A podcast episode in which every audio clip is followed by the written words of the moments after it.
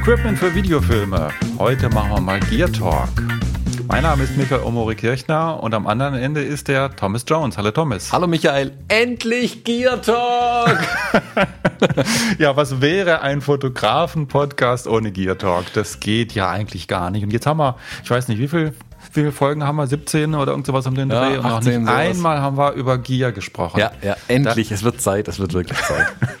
müssen wir dringend ändern. Deswegen heute Gear Talk. Ja, und zwar mit dem, mit dem Schwerpunkt auch Video. Video ist ja so ein Thema, was für Fotografen, ich sag mal, immer wichtiger wird. Nimmst du das auch so wahr, Thomas? Ja, absolut. Es ist nicht wegzudenken, meiner Meinung nach. Es ist vielleicht nicht für jeden ganz bequem, dass Video so ein großes Thema ist, aber ich glaube, dass es für Fotografen unverzichtbar ist oder zumindest unverzichtbar werden wird. Also ich habe Video immer auf der Karte, sage ich mal, also nicht auf der Speicherkarte, aber ist für mich immer auf dem Plan, wenn ich beim, beim Kunden bin. Ähm, und ich suche immer nach Möglichkeiten, Video dort einzubauen. Im Moment auch, bin ich ganz ehrlich, biete, äh, baue ich es ungeplant ein, also un, ungeplant für den Kunden, ohne dass ein Bedarf da wäre. Ich mache oftmals, da meine Kameras es einfach können, kleine Videosequenzen, wenn ich Eventreportagen mache und liefere die einfach mit den Bildern mit, sag, hey, euer Marketing-Team freut sich bestimmt über ein paar Videoclips, die sie dazu gebrauchen können irgendwie. Dann, dann fallen die völlig vom Hocker und haut's total weg, wenn da ein paar brauchbare Clips dabei sind. Ähm, und dann kommt der Kunde darauf, hey, können wir das beim nächsten Mal nicht, nicht direkt mitbuchen? tada, mehr Geschäft gemacht. Also ich glaube, dass es heute durch die technischen Möglichkeiten, die es gibt, da alle brauchbaren Kameras heute Videos aufzeichnen können und von allen Videofilmern eigentlich verwendet werden bis zu einem gewissen Level, ähm, gibt es eigentlich keine Ausrede, es mehr nicht, nicht mehr zu tun. Hm, genau, und es macht auch Spaß. Ne? Das ist auch eine schöne Sache, wenn man nicht nur äh, Standbild anschließend hat, sondern Bewegtbild. Das ist wirklich, äh, wenn die Möglichkeiten da sind, das heißt, die Kameras bieten das ja. Ähm, und es fehlt dann aber häufig noch so ein bisschen was, gerade Richtung Ton. Genau. Wie heißt das immer so schön? Audio is a bitch oder wie? Ne? Ja. Können wir Podcaster viel davon erzählen? Audio ist dann immer die Herausforderung. Und äh, seit, einem, seit einer knappen Woche ungefähr bin ich mal wieder begeistert von einem, von einem äh, Ausrüstungsgegenstand. Es geht mir so alle ein, zwei Jahre mal, dass ich irgendwas kaufe, wo ich sage, ey, das hat sich jetzt mal so richtig, richtig gelohnt. Das ist jetzt im Moment mal wieder der Fall. Davon möchte ich erzählen, und zwar von dem Rode Wireless Go. Das ist eine Funkstrecke, die sich an Leute richtet, die mit ihrer Fotokamera Videos aufnehmen möchten oder mit ihrer DSLR, DSLM oder was auch immer man da hat, äh, Videos aufnehmen möchte und einen guten Ton haben möchten. Mhm. Das ist ja nicht ganz neu, ne? das heißt, da gibt es ja schon einige Lösungen, aber dieses neue Teil ist, wie gesagt, seit einer Woche überhaupt erst auf dem Markt. Hat in meinen Augen den Markt auf den Kopf gestellt, weil es einfach äh, Dinge liefert, die früher nicht so in der Form und zu zu dem Preis vor allen Dingen auch nicht möglich waren. Äh, vielleicht mal, bevor ich erzähle, wie ich früher gearbeitet habe, wie machst du deinen Ton, Thomas? Also äh, zum ersten Mal äh, kurz noch in, in, in den Name Drop Rode, Rode Mikrofone. Also ich spreche im Moment in ein Rode Mikrofon. In meinem Schrank liegt ein anderes Rode Mikrofon, das ich für Videos verwende. Ich bin von dem Mikrofon sehr, sehr begeistert. Und was Rode in den letzten Jahren an, an Technik nachlegt rund um das Mikrofon, finde ich beeindruckend und dass dieses Wireless Go ist da wirklich das, mm, das letzte Indiz dafür, dass sie da wirklich sehr stark sind. Also ich mache momentan, mm, wenn ich Video aufnehme, verzichte ich weitestgehend auf Ton ähm, tatsächlich, weil das dann meistens eine Komplexität hinzufügt. Dann muss ich einfach mehr dran arbeiten. Dann muss ich wirklich in die Post-Production gehen, Ton und, und Bild zusammenbekommen und so weiter. Für die Sequenzen, wo ich es im Moment meistens nutze, ist Ton nicht entscheidend. Das ist dann so ein bisschen B-Roll, hier mal ein Sprecher und so, aber ich mache da nicht eine Gesamtaufzeichnung, habe auch nicht den Anspruch, es gesamt zu machen. Ich gebe das dann zum Teil tatsächlich an Tonmenschen ab. Ähm, wenn ich Ton mache, ist es so, ich habe äh, ein Mikro, das ich oben auf die Kamera aufstecken kann. Sprich, ich habe aber auch nur einen gewissen Radius vor mir, den ich aufzeichnen kann. Und das mal besser, mal schlechter, je nachdem, wie auch der Raum natürlich beschaffen ist. Wenn ich dann jemanden habe, der weiter entfernt von der Kamera steht, Ähm, dann kommen wir genau in die Probleme rein. Wie nehme ich den auf und wie kriege ich das wieder synchron mit meiner Kamera, das Ganze? Dann gibt es dann mhm. die wildesten Möglichkeiten, das mit einem Lavalier-Mikrofon und einem Clip dann irgendwie lokal aufzunehmen. Dann stellt sich aber die Frage, nimmt es denn tatsächlich auf? Weil wenn ich es nicht kontrollieren kann und nicht sehen kann, ob es aufnimmt, habe ich immer sofort ähm, ja, eine Alarmglocke im Kopf läuten die ganze Zeit. Habe ich jetzt überhaupt Ton? Ähm, vor allem, weil ich es ja meistens dann nicht auch nur überwachen kann, wenn ich mich eigentlich ums Filmen kümmern muss. Ähm, mhm nimmt es auf, nimmt es auf und nimmt es richtig auf. Das genau. heißt, äh, zum, äh, zum einen ist es richtig ausgesteuert und was auch häufig so ein Thema ist, sind nicht irgendwelche Störgeräusche. Genau. Das heißt, wenn, wenn ich mit dem Lavalier-Mikrofon arbeite, raschelt vielleicht das Hemd am Mikrofon oder äh, ist da irgendwie noch ein Handy mit im Spiel, was da schöne Pulsgeräusche dazwischen steuert, also diese Dinge. Das heißt, da gibt es eine Menge an Möglichkeiten, die schief laufen können. Genau, da gibt es sehr, sehr viel, das schief gehen kann und für mich wäre super, wenn es eine einfache Möglichkeit gäbe, es währenddessen zu kontrollieren. Damit, also, dass ich nicht aktiv was machen muss, aber wenn ich einfach hören kann, dann wüsste ich ja schon, was los ist. Und dann so ein kleiner Knopf im Ohr und ich könnte hören, was vor der Kamera passiert, ist dann schon gut. Deswegen das Mikrofon oben drauf, aber das ist leider nicht immer eine brauchbare Lösung. Und da kommt genau dieses Produkt jetzt ins Spiel. Mhm. Ich möchte nochmal, bevor wir auf das Produkt gehen, mal kurz meine Entwicklung so ein bisschen schildern. Angefangen habe ich so ähnlich wie du auch das beschreibst mit äh, Mikrofonen, die oben auf der Kamera sitzen, so Richtmikrofon. Sennheiser, wie hieß das Ding? MKE 600, glaube ich, das große, lange. Dann habe ich festgestellt, du, ich brauche ja auch nicht nur eins, sondern vielleicht zwei. Dann habe ich mir noch ein zweites dazu gekauft. Dann hatte ich schon fast 1000 Euro los. Ähm, das nutze ich aber eine Zeit lang schon nicht mehr, sondern arbeite mit einer Sennheiser Funkstrecke. Die Sennheiser Funkstrecke, die kostet aber auch so knapp an die 1000 Euro. Und was die Sennheiser Funkstrecke auch immer an Herausforderung hat, die hat halt Akkus drin, die dann immer zu dem Zeitpunkt leer werden, wenn man nicht mitrechnet. Mhm. Und da ist mir schon das eine oder andere Mal passiert, dass ich dann was aufgenommen habe und hinterher festgestellt habe, du, das Bild ist schön. Audio jetzt nicht, weil Audio ist nicht drauf. und das ist natürlich dann auch nicht unbedingt das Ding. Dann gab es vor, ich weiß nicht, ein, zwei Jahren äh, das, die Entwicklung, dass es dieses ganz kleine Tascam DR10L gab oder gibt was auch viele Hochzeitsfotografen äh, benutzen. Das ist so ein ganz kleines Schächtelchen, so kleiner als eine Streichholzschachtel. Da kann man ein Lavalier-Mikrofon dran äh, stecken, beziehungsweise ist schon mit dabei. Und das kannst du dann irgendwo vielleicht im Brautkleid unterbringen und kriegst dann sehr schön ähm, das Eheversprechen oder was auch immer dann mit ins Video rein. Hat halt den Nachteil, dass das wirklich ein lokales Ding ist. Das heißt, du ähm, bekommst die, den Soundfile auf diese Streichelschachtel drauf und musst sie dann hinter synchronisieren mit deinem Video. Ist, eine, ist ein kleiner Aufwand, den du dann noch hast, aber der ist durchaus machbar. Riesenvorteil ist halt, dass es klein ist, dass es transportabel ist und äh, dass du es unauffällig irgendwo verstecken kannst. Das Ding kostet so um die 200 Euro. Und das war eigentlich so meine Empfehlung bis vorletzte Woche. Und dann auf einmal kommt Rode mit diesem, mit diesem Wireless Go, was ebenfalls genauso klein ist, was zwei kleine Streichholzschachteln sind, was aber eine Funkstrecke ist. Das heißt, da wird nicht lokal aufgezeichnet, sondern da wird tatsächlich gefunkt. Und das Funken funktioniert zumindest so, wie ich es bisher ausprobiert habe, auch wirklich problemlos. Das heißt auch Plug and Play. Ich muss die beiden Dinger nur anmachen und dann steht die Funkstrecke. Ähm, der Ton ist, was ich so bisher äh, erlebt habe, ziemlich hochwertig. Da ist sogar gleich ein Mikrofon eingebaut. Du kannst ein Lavalier-Mikrofon anschließen, aber du kannst auch das eingebaute nehmen, was einen sehr guten Ton macht. Was ich auch extrem genial finde, du kannst in dem Empfänger, den du hast, siehst du den Ladezustand des Senders. Das habe ich bisher auch noch nicht erlebt, noch nicht mal bei dem teuren äh, Sennheiser-Teil für knapp 1000 Euro. Äh, das heißt, du siehst nicht nur den Ladestand von dem Teil, was du gerade in der Hand hast, sondern auch den Ladezustand von dem, von dem Teil, was halt dort ist, wo der Ton aufgenommen wird. Mhm. Was super wichtig ist, weil das ist tatsächlich was, was mich immer komplett fertig macht, wenn ich nach noch mehr Akkus schauen muss. Also sind die jetzt geladen, sind die nicht geladen? Und ich habe keine Ahnung, ob sie geladen sind.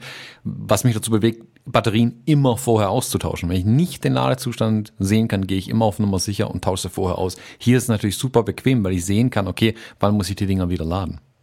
Mhm. Du hast jetzt gleich äh, unterschwellig so einen kleinen Nachteil von dem Teil mit angesprochen, ohne es zu wissen vielleicht. Äh, austauschen kann man die Akkus nicht, die sind fest verbaut. Mhm.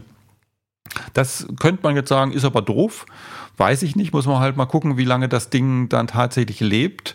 Äh, auf jeden Fall ist es äh, so winzig eingebaut, dass es wahrscheinlich mit einem austauschbaren Akku gar nicht technisch äh, umsetzbar wäre. Man kann den Akku dann über USB-C, das heißt mit jedem Handy-Ladegerät sehr schön laden. Und von daher sehe ich das jetzt mal als, als Vorteil ein. Es hält ungefähr sieben Stunden, äh, gibt der Hersteller an. Ich, ich selber habe es noch nicht ausgereizt, ähm, aber glaubt das, dass das so lange hält, so lange funktioniert. Ja, also ich bin, ich habe es ein paar Mal jetzt ausprobiert. Ich bin wirklich hellauf begeistert von dem Teil und, und so als Fazit wirklich kauft das Teil. Mhm. Kauft das Teil, weil das ist einfach wirklich, äh, sowas gab es bisher auf dem Markt meines Wissens nicht. Und für den Preis, äh, für jeden, der Video aufnehmen möchte, wo irgendwo Sprache zu sehen, zu hören, äh, zu sehen, nicht Quatsch, zu hören ist, äh, wirklich äh, eine Sache, die absolut empfehlenswert ist. Ja, also ähm, zum Zeitpunkt unserer Aufnahme jetzt ist das Ding hoffnungslos im Rückstand und nirgendwo mehr lieferbar, was sehr dafür spricht, dass es wohl gut ankommt. Ähm, tatsächlich, also ich habe es gerade, während du gesprochen hast, bei mir jetzt auch endgültig in den Warenkorb hier hinzugefügt und werde mir mal eins bestellen, weil es interessiert mich schon äh, sehr. Ich bin, ich komme aus der Musikwelt ähm, und ich habe früher auch mit meinen Instrumente und zum Teil auch die Mikros über Funk ähm, verwendet. Also wer da irgendwie Bedenken hat, dass das nicht funktionieren sollte, das ist ganz normal im Profibereich, äh, Ton über Funk zu übertragen und Rode gehört da zu den Profis auf jeden Fall. Und das funktioniert hervorragend. Also ich habe früher ein Sennheiser-System gehabt ähm, für meine Instrumente. Das hat immer wunderbar funktioniert und das war, wie gesagt, das ist schon ja, 15 Jahre ja her mittlerweile. Also da habe ich zum Beispiel überhaupt keine Bedenken, dass der Ton nicht gut sein könnte. Hinzu kommt ja, dass Rode auch eine Mikrofonfirma ist, also die wissen ja hier wirklich, was sie tun.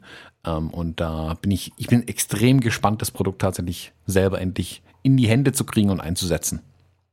Habe ich dich schon influenzt? Ja, total. ähm, was du jetzt gerade gesagt hast, äh, muss man sich natürlich dann nochmal angucken mit den Frequenzen. Das ist auch so eine Geschichte, die bei den Sennheiser Funkstrecken so eine kleine Herausforderung ist. Ich habe meine Sennheiser Funkstrecke vor, keine Ahnung, vielen Jahren gekauft und seitdem hat die Netzbehörde oder wer auch immer das da entscheidet, die Funkfrequenzen so ein bisschen anders verteilt, was dazu geführt hat, dass einige von den Sennheiser Funkstrecken gar nicht mehr legal eingesetzt werden dürfen, mhm. was auch echt doof ist. Bei meiner ist es glücklicherweise so, dass man die Frequenzen umstellen kann und dass einige von den Frequenzen, die dort umstellbar sind, nicht mehr verwendet werden dürfen, andere aber schon. Mhm. Das heißt, da habe ich nochmal noch mal Glück gehabt. Bei Rode ist es jetzt so, die nutzen dieses 2,4, äh, was ist das, Megahertz, Gigahertz, keine Ahnung. Äh, Gigahertz äh, was fast alle Geräte nutzen, bis hin zu Garagentüröffnern und so weiter. Da muss man dann mal gucken, was passiert denn dann, wenn dann viele solche Geräte in einem Raum vielleicht sind. Wie sieht das mit der Störanfälligkeit aus? Da habe ich jetzt noch keine endgültigen Erfahrungen, muss man sich da mal anschauen. Das heißt, das könnte vielleicht noch eine Herausforderung sein, aber im Moment habe ich da noch nichts erlebt, was da negativ wäre. Von daher, ich bin, ich freue mich schon so richtig drauf, mit dem Ding mehr zu machen, weil das ist äh, wirklich echt eine Sache, die mich total begeistert. Mhm. Ja, bin ich gespannt. Also ich werde es auf jeden Fall auch testen und ich glaube, da können wir einfach mal in einer kommenden Folge dann mal unsere ersten Erfahrungen berichten. Also ein spannendes Produkt ist es allemal. Hm. Und, und ich nehme es jetzt auch mit in Urlaub. Wir fahren jetzt äh, demnächst in Urlaub und da werde ich auch die ein oder andere Videos aufnehmen. Da ist es auch ein Riesenvorteil, weil das sind zwei kleine Streichholzschachteln ja. und das war's. Ah, super kompakt. Das heißt, also diese Aufsteckmikros sind ja immer gleich so riesen Dinger, die sind immer recht filigran mit ihrer Spinne, in der die drin hängen und so. Also ah, ja, da bin ich, also äh, interessiert mich sehr das Produkt tatsächlich. Eben auch mhm. schon, weil das Mikrofon eingebaut ist. Das finde ich wirklich ein Clou daran, dass ich nicht mal mehr an das Love-Mikro denken müsste dann. Mhm, genau. Und ich habe es auch blind gekauft. Als ich gesehen habe, was das für Features hat, habe ich gedacht, äh, will ich sehen, muss ich haben, probiere ich aus und habe es einfach in den Warenkorb gelegt. Und äh, wie gesagt, hat sich nicht, äh, habe ich nicht bereut seitdem. Mhm. Gut, nächstes Thema. Tethered Shooting für Video. Mhm. Das ist ja auch so eine schöne Sache. Tethered Shooting für Foto machen viele Fotografen. Tethered Shooting für Video. Machst du das? Mm, ich habe äh, das in ähnlicher Form mal gemacht. Damals musste man aber noch Videokassetten in Geräte reinstecken. Also ich kann ja keine aktuellen Berichte, glaube ich, liefern. Ähm, Videokassetten. Ja, ja, die gute alte Zeit. Video 2000 oder genau. VHS äh, oder Betamax war's. Direkt aufs falsche System gesetzt. Ähm, Betamax, der Wahnsinn. Ja. Aber du machst es ja öfters. Du nimmst ja auch viele Videos, ähm, sagen wir, bei dir im Studio auf. Da macht dann Tethered Shooting ja durchaus auch Sinn. Ja, ich mache es noch gar nicht so lange. Das ist jetzt eine relativ neue Geschichte. Früher habe ich es einfach ganz normal auf eine, ähm, auf eine Speicherkarte aufgenommen, habe die Kamera dann mit einem, mit einem Tablet ferngesteuert quasi und äh, hatte dann natürlich auch immer so diese Herausforderung, läuft der Ton, ist der Ton gut und all diese Dinge, ist der Fokuspunkt richtig und da gibt es eine ganze Reihe von, äh, von Fehlermöglichkeiten, die da sind. Äh, eine weitere Geschichte ist auch die, die, ähm, die Laufzeitbeschränkung der Videos. Äh, ganz wenige ähm, Kameras können ja un, unbegrenzt lange Videos aufnehmen. Das hat irgendwelche steuerlichen Gründe oder zollrechtlichen Gründe. Viele sind bei 20 Minuten oder 30 Minuten dann abgeregelt. Und aus ähm, Ausweg aus der, aus der Situation ist halt Tethered Shooting zu machen. Das heißt, in den Rechner rein aufzunehmen und dort auch das Bild zu kontrollieren, dort den Ton zu kontrollieren und dort direkt dann aufzuzeichnen. Nicht auf die Speicherkarte aufzuzeichnen, sondern direkt in den Rechner aufzuzeichnen. Mhm. Das mache ich jetzt seit noch gar nicht so langer Zeit und funktioniert aber wunderbar. Ich bin sehr begeistert davon, dass es so schön komfortabel läuft, dass ich alles im Blick habe, dass ich wirklich äh, alles kontrollieren kann. Und ähm, um das machen zu können, ist natürlich die große Frage, wie kriege ich denn meine Kamera? In dem Fall ist es die ähm, die Fuji X-T3, wie, wie kriege ich die denn an den Rechner angeschlossen? Thomas, wie kriegt man eine Kamera an den Rechner angeschlossen? Ja, ich hatte das ähm, ein ähnliches Problem ja kürzlich, als ich einen Workshop gegeben habe. Und zwar wollte ich Dinge zeigen, die auf meiner XT3 passieren, die ich am Display sehen kann. Äh, und die wollte ich aber am großen Beamer zeigen. Und der Schlüssel ist dann der HDMI-Port, der da an der Seite dran ist, der Kamera. Jetzt kann ich den HDMI-Port dann zwar wunderbar an einen Beamer oder an einen Monitor anschließen, aber halt noch nicht an den Rechner, weil der hat ja keinen HDMI-Eingang. Und genau da kommt dann dieses kleine USB-Gerätchen hier äh, zum Spiel, das, du hast mir das vorhin gezeigt, für mich einen unfassbar niedrigen Preis hat, wenn man bedenkt, wie die Preise früher mal waren. Ähm, damit kann man dann HDMI eingangsseitig an USB anschließen und tatsächlich am Rechner die Sachen aufnehmen. Hm, du sagst jetzt unfassbar niedrig. Also ich habe schon ein bisschen geschluckt, äh, als ich den Preis gesehen habe. 300 Euro, so um die 300 Euro kostet das Teil. Ich habe das schon zwei, drei Jahre, glaube ich, äh, wenig eingesetzt bisher. Jetzt endlich findet es mal einen Anwendungsfall. Also ich habe damals schon ein bisschen geschluckt. Es ist auch nicht günstiger geworden jetzt im Laufe der Zeit. Was auch irgendwie dafür spricht, dass das, ähm, wie soll ich sagen, eine stabile Geschichte ist. Ähm, 300 Euro ist erstmal eine Ausgabe, die aber, wenn man sie so nutzt, wie wir das jetzt machen, wirklich sich auch rechnet. Es gibt auch günstigere ähnliche Teile für 100 Euro. Da muss man natürlich mal gucken, ob die Qualität dann auch stimmt, ob, ob da die, die technischen Spezifikationen tatsächlich genauso gut sind. Jetzt das Ding, Magewell USB Capture HDMI Generation 2 ist das Ding, was ich nutze. Wobei ich muss mal gucken, habe ich überhaupt Generation 2? Ich habe hier das Schächtelchen liegen. Vielleicht habe ich auch Generation 1 oder Generation was auch immer. Keine Ahnung. Generation ja. 1.5. Zwischenschritt. Genau. USB Capture HDMI Plus, so heißt mein Teil. Okay, wie auch immer. Das funktioniert wirklich problemlos mit einer hohen Qualität äh, und ohne, ohne irgendwelche Schwierigkeiten. Und das ist genau das Teil, was dann zwischen Kamera und Rechner sitzt, was dazu führt, dass der USB nee, der HDMI-Ausgang von der Kamera mit dem USB-Eingang von dem Rechner so verbunden wird, dass ich dann dort das Signal habe. Und dann brauche ich noch eine Software, um dort das Signal tatsächlich aufzuzeichnen. Da gibt es beispielsweise die Möglichkeit, das über OBS Studio aufzunehmen. Das ist eine kostenlose Software, die äh, von, äh, von irgendeinem äh, Entwicklungsprojekt bereitgestellt wird seit vielen Jahren. Auch eine sehr breit bekannte Software, die einen großen Unterstützerkreis hat und von daher eine stabile Geschichte ist und mit der man dann dieses Signal ähm, entweder eins zu eins aufzeichnen kann oder nochmal bearbeiten kann und da bestimmte Dinge machen kann. Mhm. Großer Charme ist dabei natürlich dann, plötzlich habe ich ein Signal im Rechner, das nicht erst gespeichert werden muss, sondern über sowas wie OBS, das ist ja eigentlich eine Broadcast-Software, ich kann es auch direkt streamen, das Ganze. Also ich kann quasi plötzlich ein mhm. Live-Bild mhm. direkt übertragen. Und das ist natürlich dann schon mal ein großer Charme an so einer Lösung.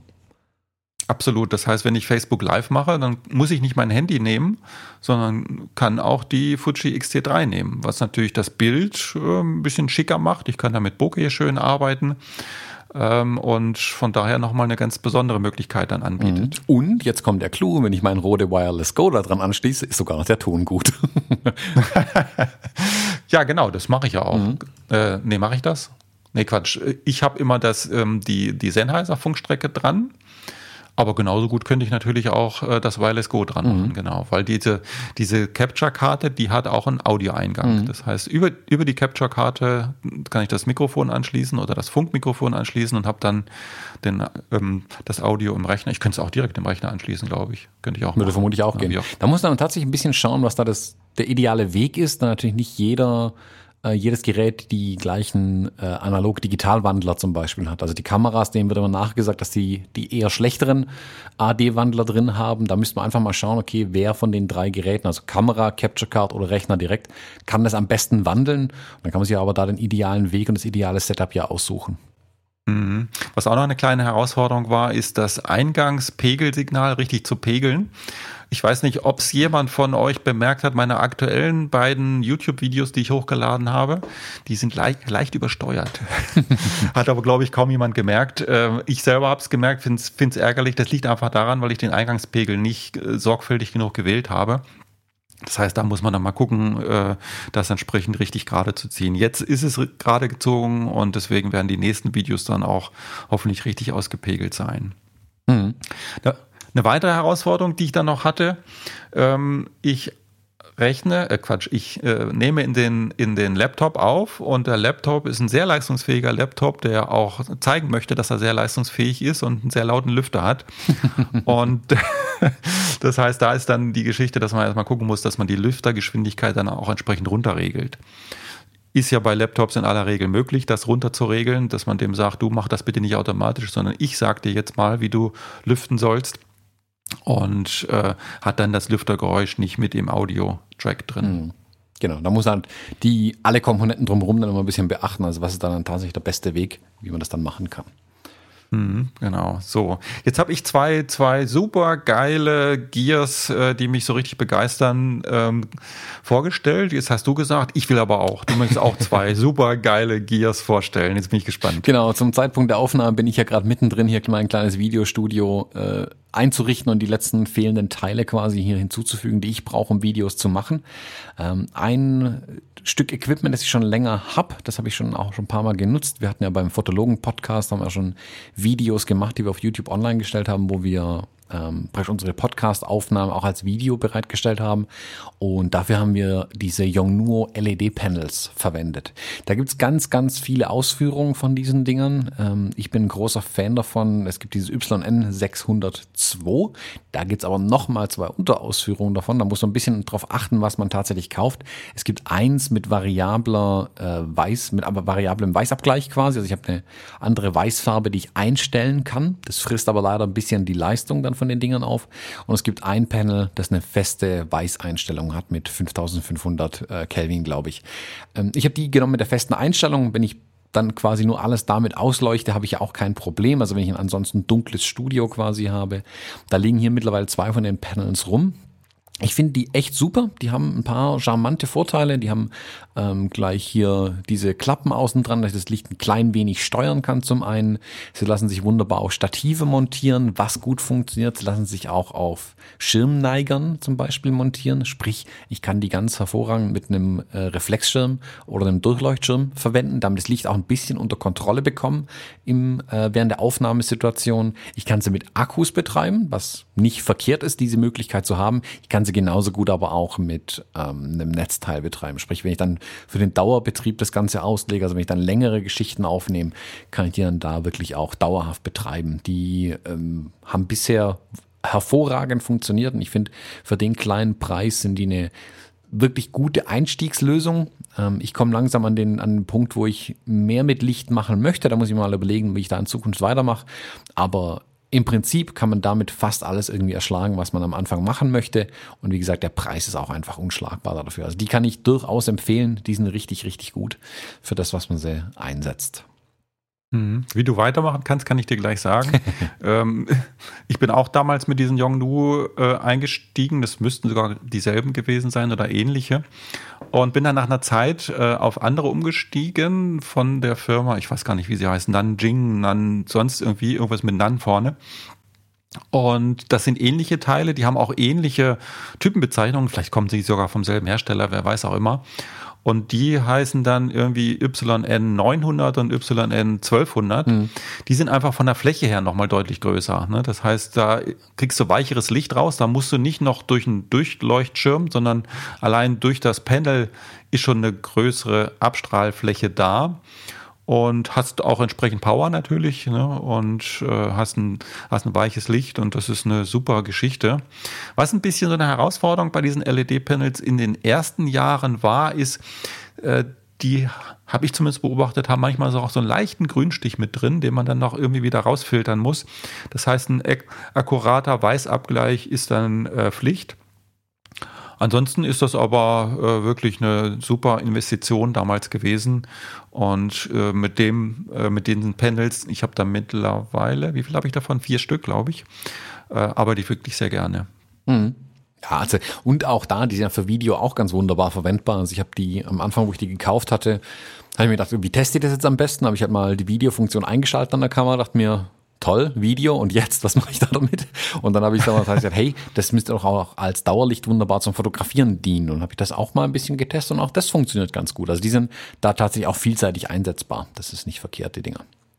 Ja, das habe ich auch mal gemacht. Das eine, das eine Selbstporträt von mir, ich weiß nicht, ob du das kennst, wo ich so lässig auf der Kamera lehne mit dem grauen Hemd. Mhm. Das habe ich, äh, das ist ein Video übrigens, das ist ein Standbild aus einem Video. Da habe ich einfach ein 4, 4, 4K-Video aufgenommen und dann so lange aufgenommen, bis ich einmal sinnvoll gelächelt habe.